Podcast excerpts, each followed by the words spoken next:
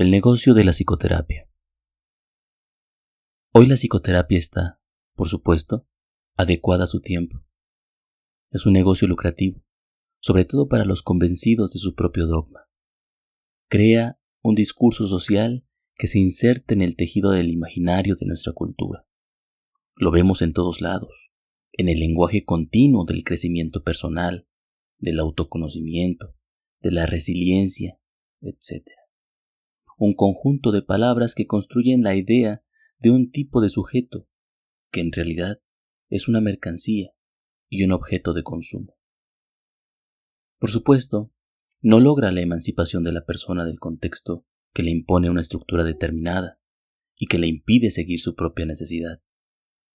En cambio, lo alinea a la máquina de producción del sistema, lo convence de un discurso prefabricado y le vende la ilusión de objetivos como felicidad, autoestima, crecimiento.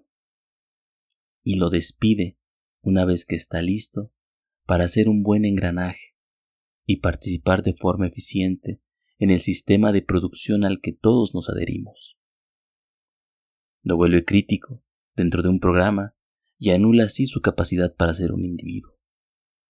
La psicoterapia participa de la misma enfermedad que dice curar es un negocio redondo.